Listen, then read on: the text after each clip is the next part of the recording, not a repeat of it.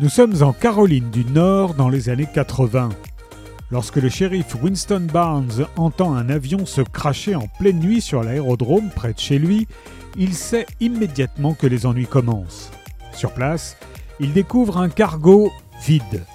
Pas de pilote, pas de chargement. Mais un cadavre sur le tarmac, celui d'un jeune noir que Winston connaît bien, puisqu'il s'agit du fils d'Ed Bellamy, vétéran de guerre et professeur respecté dans leur petite ville de Oak Island.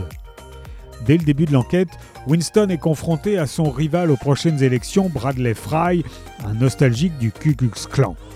Pour corser l'affaire, le shérif doit accueillir chez lui un agent du FBI dépêché sur place pour prendre les choses en main. Mais pour Winston, cette tragique histoire tombe mal. Sa femme, malade, veut le protéger et le dissuader de se présenter à nouveau et leur fille Colline, en pleine dépression, vient vivre quelques jours avec eux.